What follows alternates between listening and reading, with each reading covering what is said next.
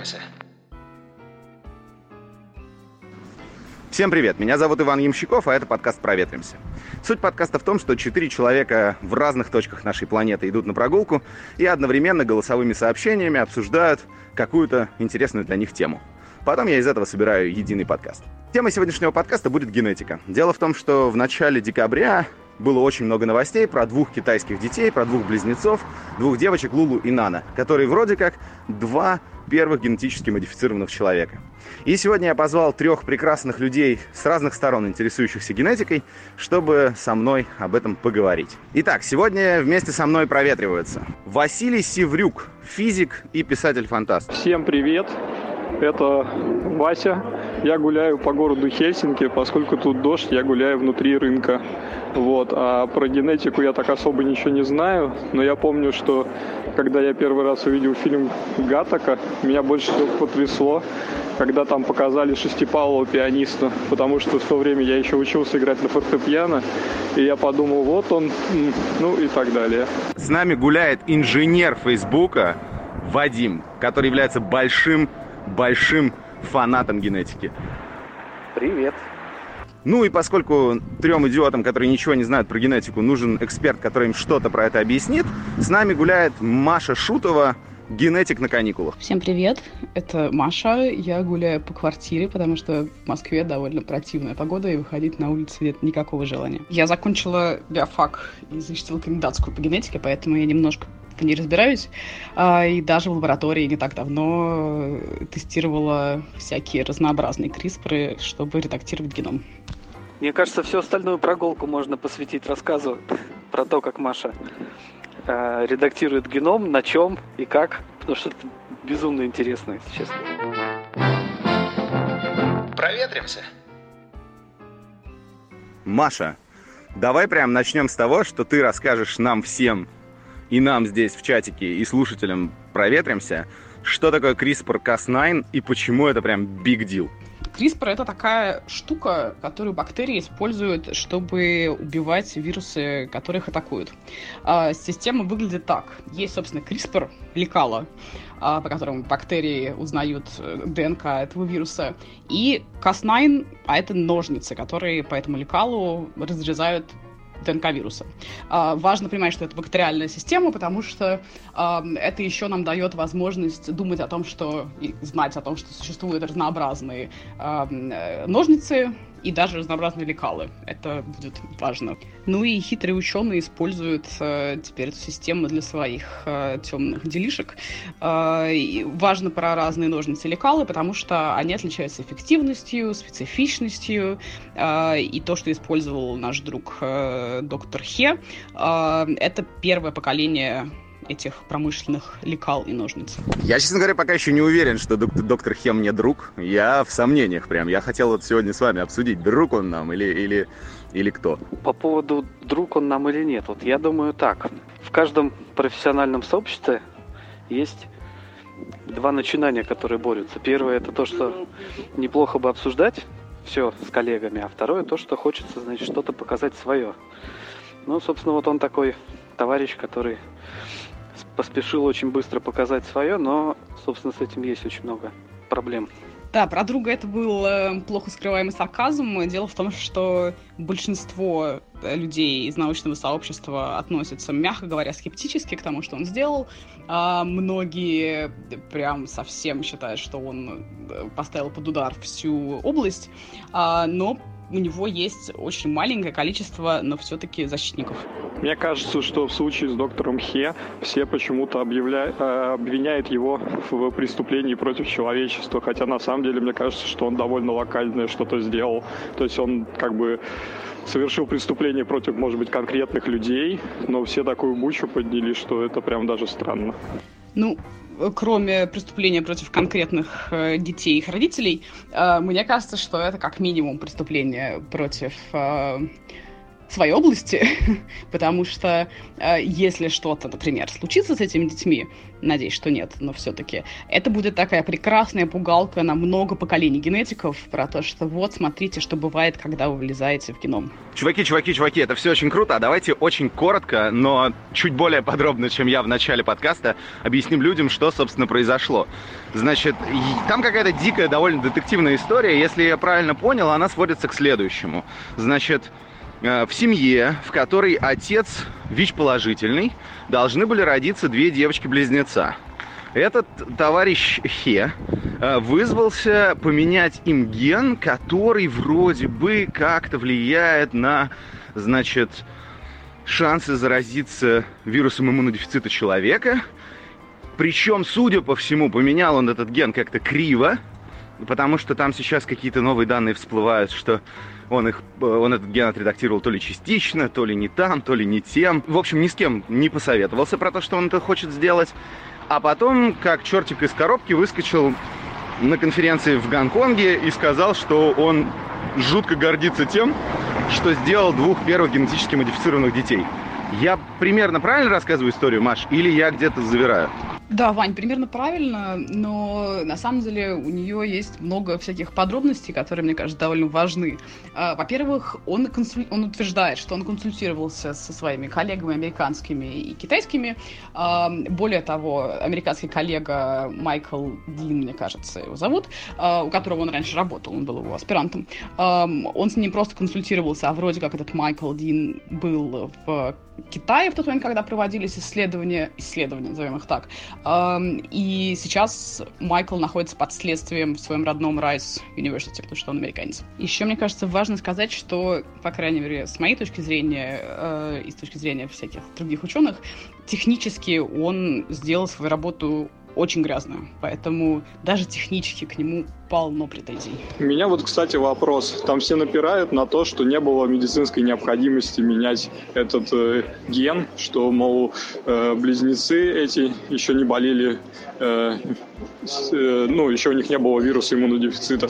Но я вот, мне интересно, а эмбрионы вообще могут э, заражаться вирусами? Как это?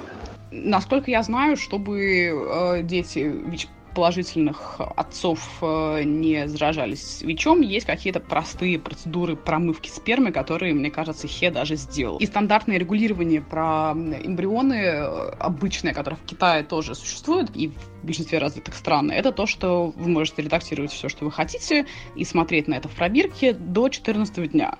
И это отдельная история про этот 14 день, потому что этот параметр взялся от того, что в 78 году, когда первый ребенок после ЭКО родился, вот примерно они ровесники с этим, с этим 14 днем. Дело в том, что после 14 дня эмбрион э, уже полностью имплантирован в матку. И это значит, что вроде как, во-первых, из этого эмбриона уже не может получиться близнецов, соответственно, этот эмбрион персона, человек, и его нужно защищать. Последние лет 5 уже точно, если не больше, ведутся ожесточенные споры, что тогда 14 день казался чем-то очень далеким, что мы не умеем делать. Сейчас мы умеем это делать спокойно. И давайте-ка отодвинем эту зону подальше. Новая история про 28 дней, потому что до 28 дня гарантированно нет никаких нейрональных связей, поэтому вот это вот этот человек, как мы решили, он не страдает, не чувствует боли и не чувствует ничего. Про редактирование вот этого э, гена, который как-то связан с ВИЧ. Это ген, который кодирует рецептор, сидящий на иммунных клетках человека. И дело в том, что у 10% популяции в гетерозиготной форме, то есть один аллель мутирован, другой нет, вот эта вот вся история смутирована. И этот рецептор работает плохо или не работает. Это рецептор, через который ВИЧ проникает в эти клетки. А, соответственно, если рецептор не работает или он кривой, то ВИЧу сложновато проникнуть в клетки. Здесь два аспекта. Во-первых, э, штаммов ВИЧ больше, чем один, а это борется с одним. Во-вторых, чтобы это действительно так сработало, все клетки пациента должны иметь эту мутацию. Соответственно, обе копии гена должны быть порушены. Что сделал Хе? Он, судя по лекциям, которые я слышала, я слышала еще лекцию его в Космин Харбор, где он рассказывал про редактирование геномов, э, он не видит разницы в том, каким образом ты выключаешь ген или делаешь его кривым, что для любого генетика чудовищно, потому что важно, каким образом ты ломаешь ген, и он утверждает, что он стремился к мутации, которая есть в природе у людей, дельта-32, удаление 32 нуклеотидов, на самом деле у него получилось совершенно разнообразно. У одной близняшки только одна копия гена смутирована и не так, как дельта-32. У другой две и тоже не так, как дельта-32. И это дает нам три принципиально новых продукта, вероятно, кривых и косых. Что с ними дальше будет происходить, мы не знаем. Еще важное про этот рецептор напоследок, что мы не знаем, насколько это безопасно. То есть то, что это встречается в популяции, не делает это страшно безопасным, это делает чем-то, с чем можно жить. А, например, есть данные о том, что вроде как люди с этой мутацией чаще умирают от вируса гриппа и чаще заражаются вирусом западного Нила. Я вот здесь с точки зрения такого простого программиста подошел. Значит, э, вот э, пока все это выглядит для меня так, что чувак взял, перетер бинарный код, сказал, а, что-то давайте вот мы здесь запишем парочку ноликов. Оно тут э, иногда, значит, показывает, что в этом случае ВИЧ не пристает. А что будет, как это будет происходить, какие будут сикфолты дальше, э, никто не знает. И в этом месте как раз у меня вот вопрос, как, э, как это устроено, то есть что значит редактировать геном. Вот Маша сказала, что она это делает, да? Какие есть для этого инструменты? Когда я говорила, что я это делала, это выглядело так. Есть чашка Петри, там растут клетки. Мы на эти клетки наливаем CRISPR-Cas9, например. Э, такой хайп вокруг CRISPR, потому что они вообще позволяют делать очень многие вещи. Они пока что показывают самую высокую эффективность из тех, которые были вариантов. Они довольно точные и, в общем, приятные а, для работы в лаборатории, по крайней мере. Так вот, наливаем эти CRISPR-Cas9 э, специфическим образом на эти клетки, они делают свою работу, как мы надеемся, и обычно у нас есть какой-то контроль за тем, э, что они сделали свою работу или нет этот контроль, например, э, говорит нам, что клетки начинают светиться зеленым, или они начинают быть устойчивы к антибиотику. И дальше мы берем все зеленые клетки или клетки, устойчивые к антибиотику, и клонируем их, это такое слово, которое в качестве сленга используется в генетических лабораториях, и оно не про клонирование овечки Долли, а про то, что мы все эти клетки выращиваем из одной. То есть все эти, всех этих монстров маленьких выращиваем из одной клетки, чтобы у нас было достаточно материала, чтобы начать тестировать. И дальше мы тестируем, тестируем, тестируем и находим обычно парочку удачных мутаций. Основной point в том, что технологии нужно довести сначала до такого уровня, чтобы было все предсказуемо, чтобы можно было понимать, что делать, а потом уже такие эксперименты проводить. При этом я не говорю, что я совсем против этого или еще что-то. Наоборот, это очень крутое направление. Именно поэтому, Вадим, очень много сейчас люди э, работают со всякими условно простыми генетическими заболеваниями, типа бета-талассемии, когда мы понимаем, что за мутация, мы понимаем, что это за ген, и мы понимаем, что если мы вернем все в норму, то у нас не будет генетической болезни. Это стандартный там, штук 5 этих болезней. Это стандартные такие первые цели всех примерно экспериментов э, по редактированию геномов. А можно уточняющий вопрос? То есть это было что-то типа ЭКО, так? То есть это было зачатие в пробирке. И я, значит, читал где-то про две технологии разные, что, во-первых, можно это делать на этапе, когда чуть ли не одна клетка есть, да? Ее можно отредактировать. И тогда у нас невозможно получение мозаики а в данном случае получилась мозаика и два человека. То есть э, как, значит, это все устроено? Да, Вадим, вопрос очень правильный. Э, нужно сказать, что доктор Хе не удосужился опубликовать статью хоть где-нибудь. Даже не, я даже не говорю про какой-то ревьюированный журнал. Э, даже в, на, в открытом архиве, например, он не досужился это опубликовать. И все, что у нас есть на данный момент, это его доклад на саммите по редактированию геномов. Из этого доклада и его презентации на саммите в Cold Spring Harbor э, год назад я могу заключить, что, во-первых, да, он наверняка сделал ЭКО, а, во-вторых, про одну, две, восемь клеток, судя по всему, учитывая, что, что в Косвин Харбор он говорил, как, как на самом деле неэффективно получается редактировать геном с одного раза, он это делал с двух раз, и, видимо, на состоянии двух клеток, мне кажется, и восьми, судя по картинкам, которые он показывал. Слушай, Маша, а как его вообще туда пустили? У генетиков есть возможность сделать доклад, если ты не прислал статью? Да, Ваня, это отличный вопрос от математика, потому что да, би- биологические конференции отличаются тем, что ты посылаешь абстракт, этот абстракт может быть максимально э, непонятный, о чем-то ты примерно, что о чем ты будешь рассказывать, и этот абстракт — это абзац текста, и дальше ты приходишь и рассказываешь. На, на конференции, на саммите в, в Гонконге организатор перед докладом Хе вышел и сказал, что он не видел слайдов, он не знал, о чем будет происходить э, разговор, и заранее извиняется. Прикольно. Я тут сейчас иду по парку, и здесь сидят суровые немецкие подростки э, и слушают суровую немецкую музыку. Вы бы могли подумать, что это случайность, но в некотором смысле это на самом деле подводка к вопросу, который я хочу обсудить. CRISPR-Cas9 придумала Дженнифер Дадна. Это такой американский генетик, и она написала книгу, которая, как я понимаю, была бестселлером, собственно, про свою карьеру в науке.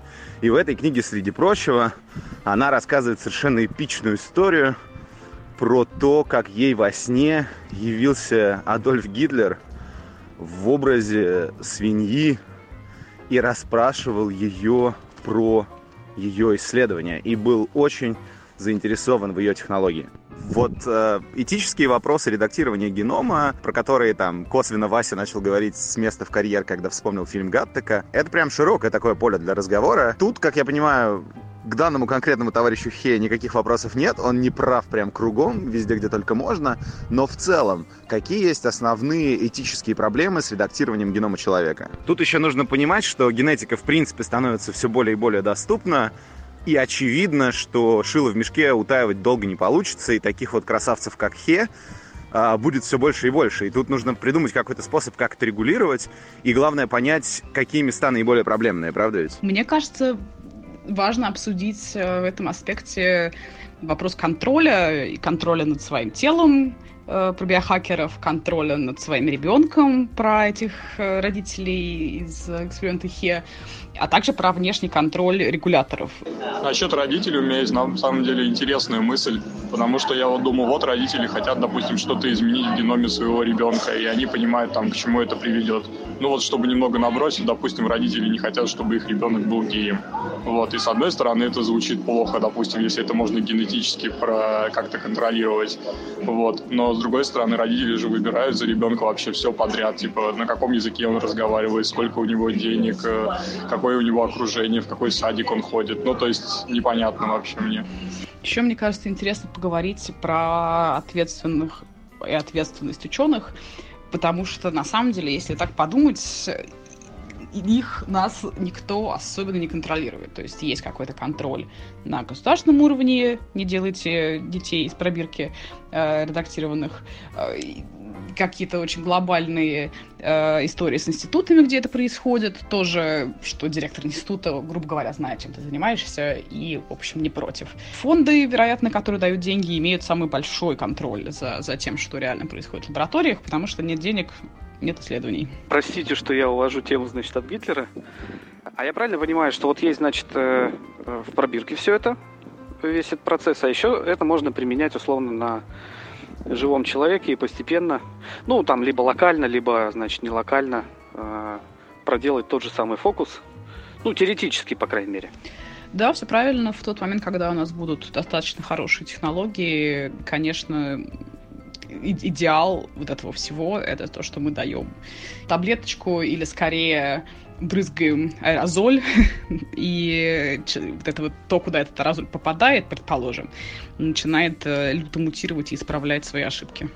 Если бы, условно, 23andMe получил бы э, гены всех людей, да, плюс мы на это наложили бы наличие тех иных болезней, там, не знаю, там, сколько лет дожили, а, ну, я так понимаю, что это был бы идеальный способ, да? А как, а как это сейчас происходит? Ну, стандартный способ, лабораторный, довольно старый на самом деле, взять этот ген каким-то образом э, вырезать или стопорить где-нибудь, сделать мышку или сделать линию тканей или клеток и посмотреть, что с ними не так. Про людей это на самом деле правильно ты мыслишь, потому что, например, в Исландии, где люди довольно э, совсем мало отличаются друг от друга генетически, э, и там живет не так много людей, и, и их всех можно отсеквенировать, то есть прочитать их ДНК.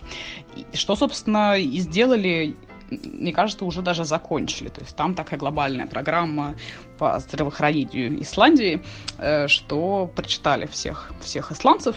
И плюс к этому присовокупили базы данных медицинские, и поэтому теперь у них есть огромный объем информации. Я, честно говоря, не знаю, как далеко они продвинулись с ней но вроде как они могут предсказывать, что будет с конкретным человеком, с конкретным геномом после того, как у него начинает болеть голова, например. Что происходит с другими исландцами, когда у них долго болит голова. Да, вот это прям моя мечта.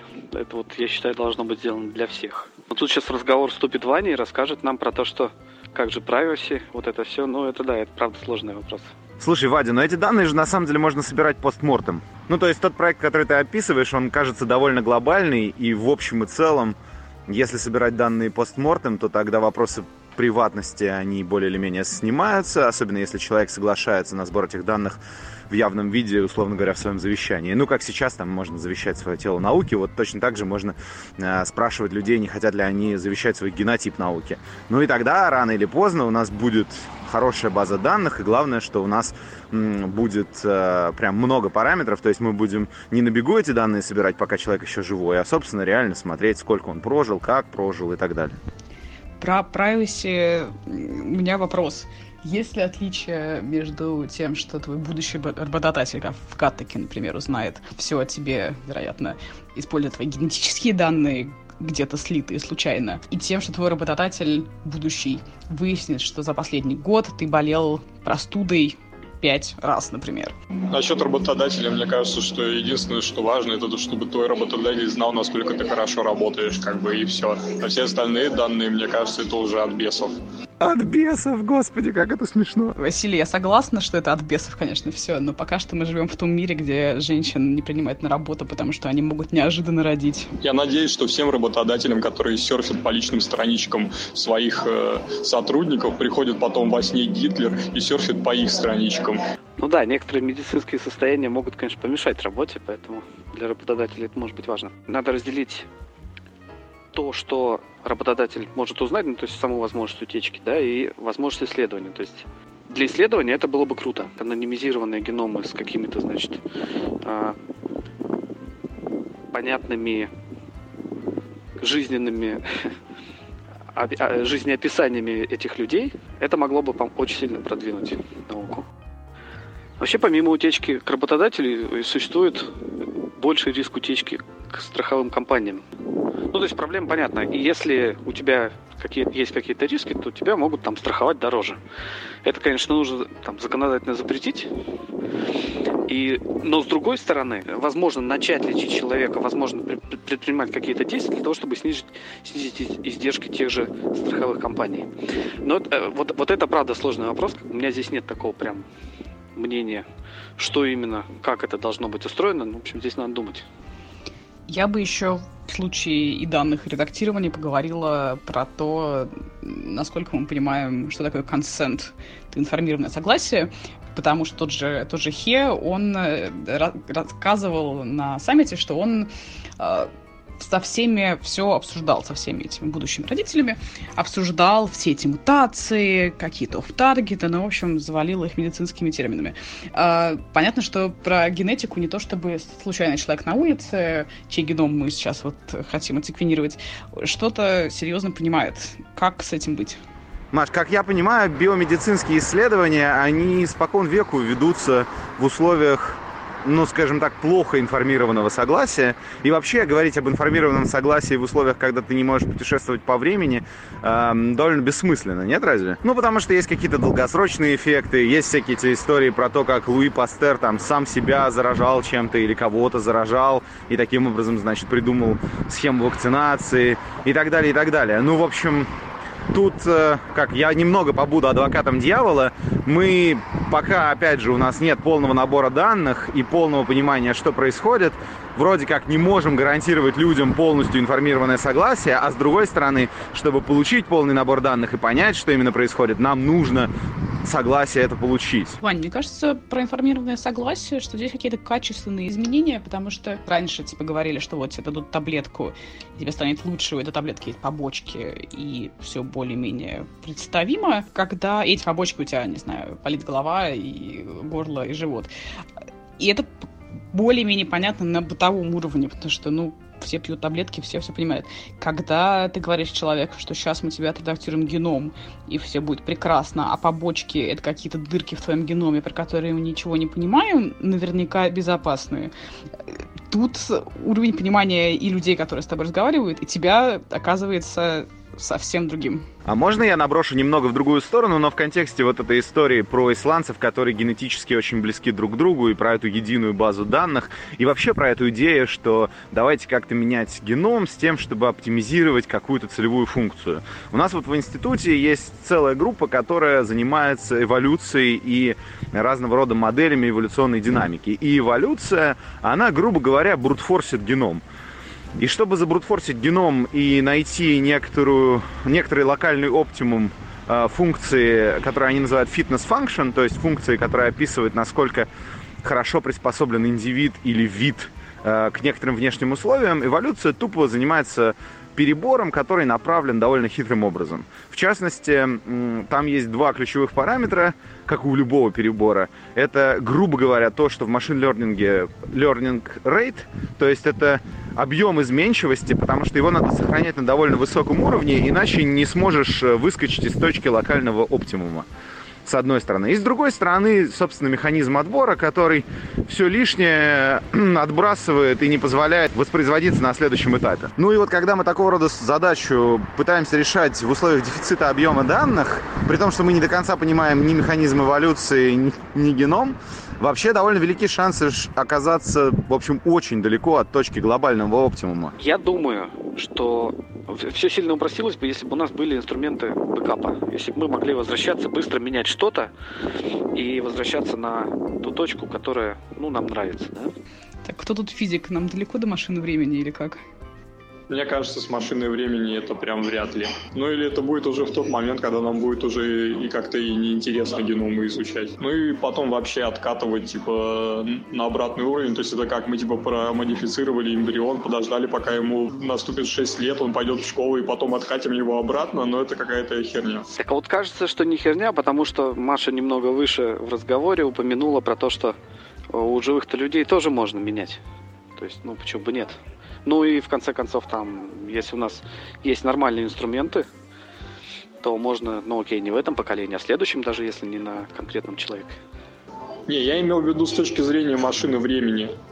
То есть, понятное дело, что если какая-то модификация оказалась неудачной, а потом уже на живом организме можно ему помочь и восстановить какие-то функции и улучшить жизнь, то тогда, конечно, это круто.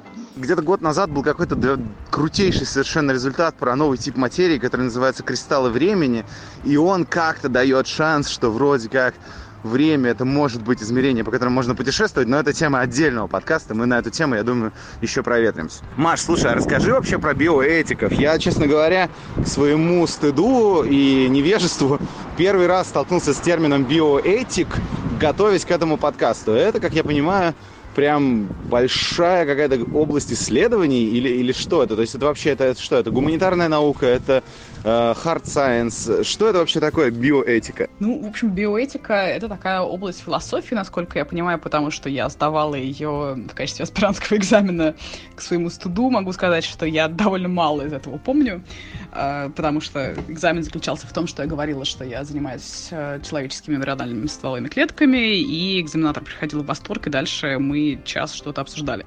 Сейчас на всех Э, конференциях по стволовым клеткам и по редактированию геномов всегда есть секция биоэтиков. Это какие-то такие серьезные ребята, которые обычно довольно скучно и длинно, но тем не менее рассуждают про то, что нам можно, что нам нельзя и почему на последних нескольких конференциях, на которых я была, это все было посвящено этому пресловутому 28-му дню, что давайте мы отодвинем и все поймем, аргументы за и против, но ничего не двигается. То есть это какие-то такие, я не знаю, совесть, совесть научного сообщества, которая пытается проводить какие-то новые э, законы и правила. Не знаю, насколько успешно, но без них, видимо, никуда, потому что когда ты сидишь в лаборатории, ты, понятно, не задумываешься сильно о судьбах человечества и к чему приведут твои исследования. Кстати, насчет всяких этических вопросов, может быть, ну, будет интересно людям, которые не делают этого, но я, например, очень много пишу на всякие разные гранты, и любой серьезный грант, даже когда я кликаю там, что я пишу его в области физики, спрашивает меня, не собираюсь ли я проводить эксперименты над человеческими клетками, и я подписываю, типа, все бумаги про то, что никакой этической проблемы в моих исследованиях не существует, а если, не дай бог, существует, то я должен как-то э, обосновать и разрешить эти проблемы.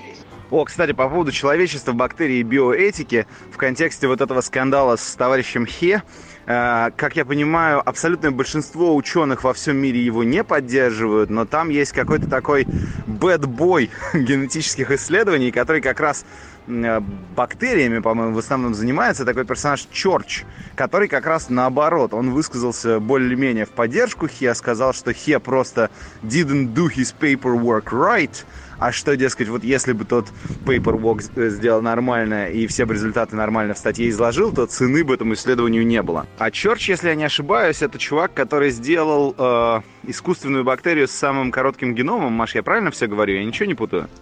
Да, Джордж Чорч это такой парень на острие науки, он действительно занимался синтетической биологией, и вообще он founding uh, member, мне кажется, Vice Institute в Гарварде. Это такой прекрасный, огромный, очень крутой институт, который занимается uh, такой вещью, которая называется Organ on a Chip. Если коротко, то люди пытаются на таких микрочипах, на маленьких чипах uh, воссоздать органы, например, легкие, где с одной стороны у тебя воздух, с другой стороны у тебя э, сосуды и кровь, и на них тестировать всякие лекарства, как раз чтобы уйти, наконец, от несчастных пациентов, э, которые на себе э, переживают все побочки лекарств и как-то прийти к какому-то более взвешенному подходу, простому для изучения. Да, он дал интервью журналу Science, он призвал к балансу, что вот ученые тут окрысились страшно и начинают булить этого несчастного товарища Хе, а, а нужно смотреть э, вглубь, и что важно здоровье детей, а мелкие недоработки, как он, как, как Чорч говорит. Э, на самом деле, я читала это интервью, и оно, на самом деле, довольно спокойное, но из-за того, что все остальные в ужасе, то его спокойное интервью кажется очень э, защищающим. Он неожиданно оказался на одной стороне с, с товарищем Хе. Ну и да, Чорч говорит, что нет ничего абсолютно безопасного, вспомним рентген, и поэтому э, Хе молодец, что он не боится вступать в новую эру. И слегка отвечает на какие-то комментарии людей про то, что э, ВИЧ это, в общем, не то чтобы unmet need, то есть мы умеем что-то с ним делать, э, а вот с бета-талосемией, например, не умеем. Он говорит, что от бета-талосемии есть простое лекарство не рожать этих детей. Перинатальная диагностика, и нет у нас больше бета-талосемии, как генетик рассуждает. А от ВИЧа нет вакцины. Поэтому вот на самом деле это unmet need, по его мнению. Ладно, друзья, на самом деле генетика оказалась каким-то непаханным полем, и мне кажется, мы обсудили примерно четверть того, что я вообще хотел сегодня обсудить. Э, было очень интересно, лично мне. Э, сегодня вместе со мной проветривались три прекрасных человека. Василий Севрюк. Спасибо, было очень интересно, действительно. Пока-пока. Вадим Никулин. Пока-пока. Спасибо большое и Мария Шутова, благодаря которой мы сегодня узнали какую-то тонну просто новой информации. Спасибо большое, Маша. Спасибо, было интересно. Пока-пока. А вообще, на самом деле, давайте соберемся еще раз и еще раз обсудим генетику, потому что такое ощущение, что в генетике происходит столько всего, что об этом можно говорить не час, не два, не три, а просто целой жизни не хватит. Проветримся. t.me слэш прогулка Не забывайте делиться ссылкой на наш подкаст в соцсетях, чтобы все прекрасные люди слушали прекрасные подкасты. Мы сегодня говорили про генетику, и в целом в этом месте больше вопросов, чем ответов. Надо провести еще пару-тройку подкастов, а может быть целый сезон записать про биотек. Вообще разговор о генно-модифицированных близнецах из Китая, он прям требует в конце какого-то музыкального безумия из Юго-Восточной Азии. Поэтому вот вам напоследок камбоджийский рок от команды Dengue Fever. Не будьте такими душными, давайте лучше проветримся. Проветримся.